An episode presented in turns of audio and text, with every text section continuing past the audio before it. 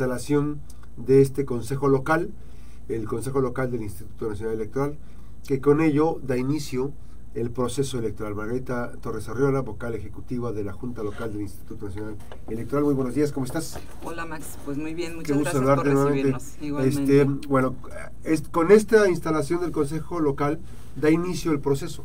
Así es en el Estado, porque Estado, ya había iniciado el proceso electoral federal a nivel nacional con la instalación del Consejo General, pero digamos que de manera formal lo que determina que ya inicia el proceso electoral federal en nuestra entidad es precisamente la instalación del Consejo Local, que es propiamente, eh, digamos, la participación ya de las y los ciudadanos como parte de las actividades del Instituto Nacional Electoral, es decir, ya no nada más es la parte técnica que hacemos eh, de manera permanente todos los miembros del Servicio Profesional Electoral que trabajamos en el INE, sino que ahora se incorporan estas ciudadanas y ciudadanos con un prestigio reconocido en Ok. nuestra sociedad y que son finalmente quienes toman las decisiones más importantes con relación a las elecciones. Hay que decir que está integrado entonces el Consejo también en los diferentes consejeros, los distritales y en los estatales. Así es, ahorita estamos, eh, digamos, en un proceso de mm, selección también de algunos consejeros distritales. Como sabes, tenemos Ok. dos distritos federales aquí en la entidad y traemos por ahí algunas vacantes. ¿Cómo se integran esos distritos? Bueno, esos se, se integran igual por seis consejeras y consejeros eh, seleccionados en, en paridad y un consejero presidente que es a la vez el vocal ejecutivo o vocal ejecutiva. Bueno, en- y además hacia abajo hay también una oferta de trabajo. Así es. ¿No? Sí, e- esto, esto es la parte que ahorita queremos difundir entre toda la ciudadanía porque, como bien decías, inicia el proceso electoral y pues nosotros empezamos con la serie de actividades que concatenados van a ir configurando todo lo que necesita la ciudadanía para tener esa certeza de que el 2 de junio de 2024 van a acudir a las urnas y van a tener la seguridad de que la persona por la que voten, sus representantes Así es. populares, van a ser efectivamente quienes los representen, eh, digamos, cuando termine todo este proceso electoral, ¿no?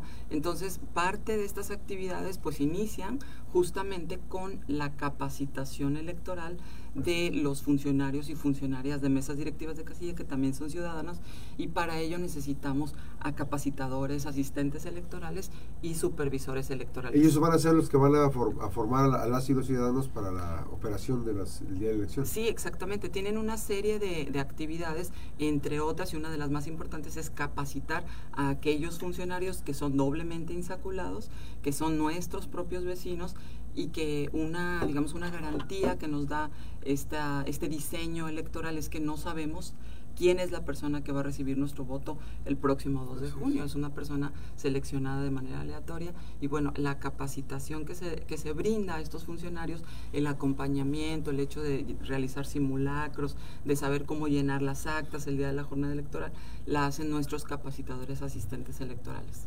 Que hay que decir que cada vez más hay una participación ciudadana muy importante, ¿no? Sí, bueno, eh, ahí el- la cuestión que no- a la que nos enfrentamos, digamos, como un reto, es que muchas veces nos falta personal, nos faltan manos y, y la ciudadanía, ahí es donde les pedimos su apoyo para que sean ellos quienes apoyen, digamos, la organización de esta elección y que permitan que la ciudadanía constate que todo se hace de manera transparente, apegada a derecho. ¿Cuándo cierra la, la, la- la captación de los eh, supervisores y capacitadores? Cerramos el 28 de noviembre De por este eso, mes. de este mes, por eso estamos haciendo, intensificando estas labores de reclutamiento, invitando a todas y a, to- a todas las personas, digamos, para que se inscriban como capacitadores asistentes ¿Hay y perfil?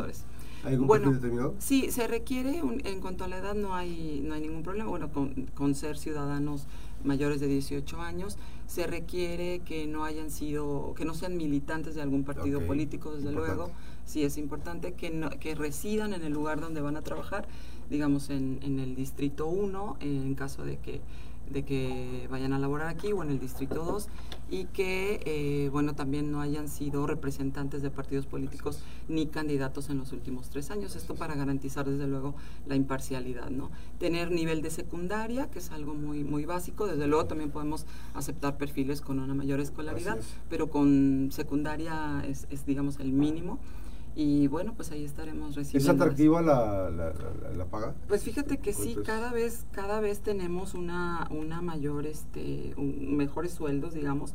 Por ejemplo, eh, en este proceso electoral, en el distrito 1, que corresponde, que tiene su sede en Colima, estamos ofreciendo para supervisores electorales honorarios de 12 mil pesos más gastos de campo por 4 mil 512 pesos y para capacitadores asistentes electorales honorarios de 9 mil 500 más gastos de campo por 3 mil 200 pesos, que esto es menos impuestos, ¿no? Y en el caso de Manzanillo, que es vida cara, que es un distrito que se considera de vida cara, para un supervisor electoral son 15 mil 785 con gastos de campo de 4 mil 500 y para capacitador asistente electoral reciben honorarios de 12 mil pesos más gastos de campo por 3 mil 200 pesos también y bueno, también menos, menos los impuestos, ¿no?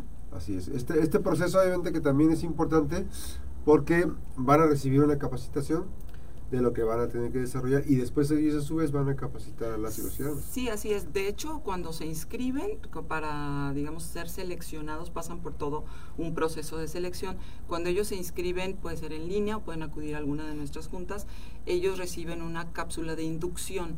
Esta tiene por finalidad que quienes son aspirantes sepan con claridad cuáles son las actividades que van a desarrollar. Digamos, no llegan en blanco, ¿no? Al proceso de selección. Pero una vez que son seleccionadas, seleccionados, que pasan por los filtros de los exámenes que se les hacen y las entrevistas, se les da un curso intensivo de capacitación, desde luego, eh, para que tengan esas habilidades de instrucción hacia la ciudadanía. Así es, hay que decir que eh, esto es la se va se va configurando esta esta agenda del proceso electoral eh, que inicia el, el año electoral es 2023-2024. Sí y hay una ruta muy importante que se va cumpliendo diferentes procesos, van, van en tiempo y forma. Exactamente, como tú bien lo decías, hay un calendario que se aprueba mucho antes de que inicie el proceso electoral, con actividades muy ciertas, muy, muy expresas, muy definidas y con plazos muy concretos. Entonces, esto que nos brinda, pues también la garantía de que el, al 2 de junio vamos a llegar con todo listo para que la ciudadanía pueda ejercer su voto. ¿no? Es un tema de certeza de que vamos cumpliendo nuestros calendarios y que vamos cumpliendo con todas nuestras actividades, que entre otras están, como te decía, integrar primero quiénes son las personas que van a participar en el proceso electoral. Nuestros consejeros distritales, que son quienes toman las decisiones de registro de candidaturas, quienes hacen la insaculación de las y los ciudadanos, quienes definen dónde se van a instalar las casillas, quienes reciben las boletas electorales y las distribuyen a los presidentes de mesas directivas de casilla. Entonces, sí, como te decía, es una serie de actos en los que van, van participando ciudadanas y ciudadanos. El acompañamiento fundamental de la sociedad, de, los, de las y los este, trabajadores del INE, pero, pero sobre todo de la sociedad forma parte de un proceso para mantener esa independencia, esa transparencia de la elección. Totalmente, totalmente.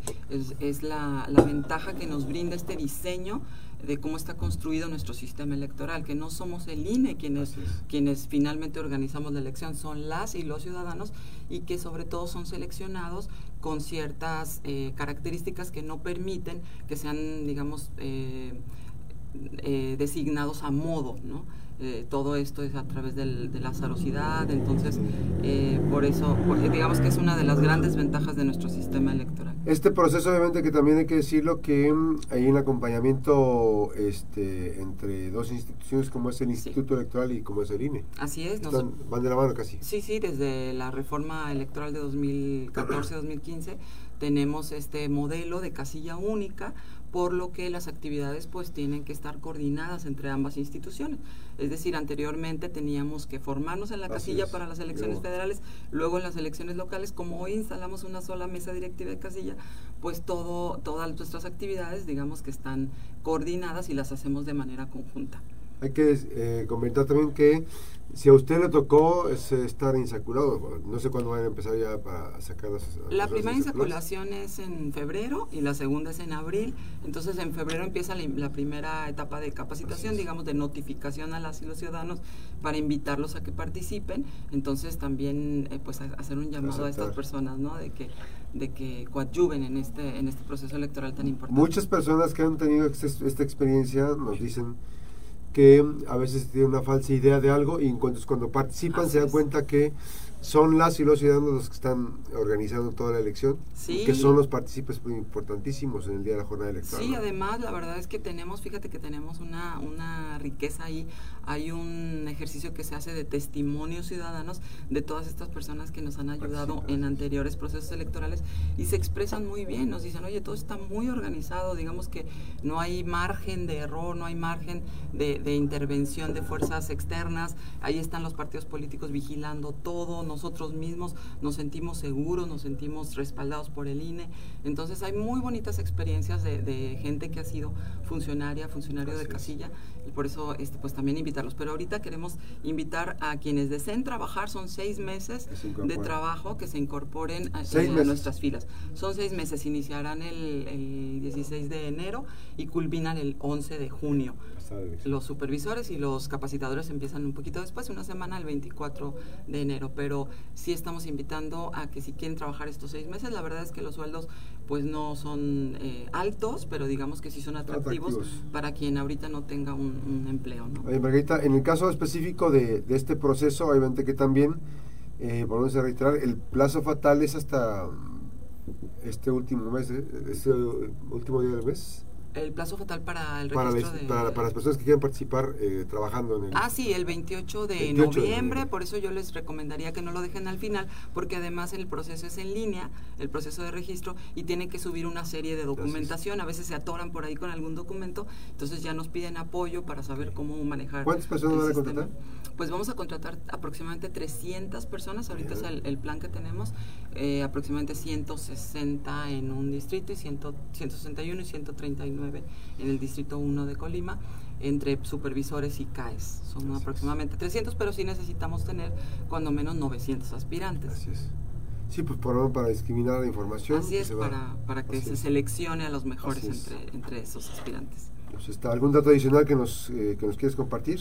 Pues eh, también tenemos algo así muy breve, también tenemos abierta una convocatoria para estas vacantes que te mencionaba en los consejos distritales, aquellas personas que eh, quieran, participar. como consejeras y como consejeros, pues también reciben una dieta, es también un pues un monto... sobre la jornada nada más del año electoral, ¿verdad? Sí, esto es nada más durante el proceso electoral, como te decía, que es cuando la ciudadanía se incorpora al órgano que es el Consejo Distrital y ahorita la tenemos abierta también. Esa sí cierra el día 15, así que si están interesadas, interesados, por ahí este, visiten nuestras redes sociales, nuestra página para que sepan cómo registrarse también. pues ahí está la oportunidad de, trabajar.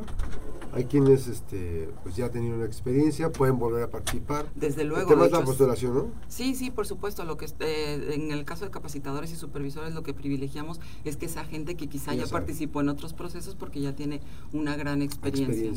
Sí. Y en el caso de consejerías distritales, ahí sí no, no sería gente que haya participado. Quizá en otra, como funcionario de casilla, quizá como CAES y supervisores, pero este no como consejeros porque eso sí no pueden volver a repetir, no pueden repetir. Pues esta la invitación, gracias esta mañana a la titular, la vocal ejecutivo del Instituto Nacional Electoral, eh, Margarita Torres Arriola.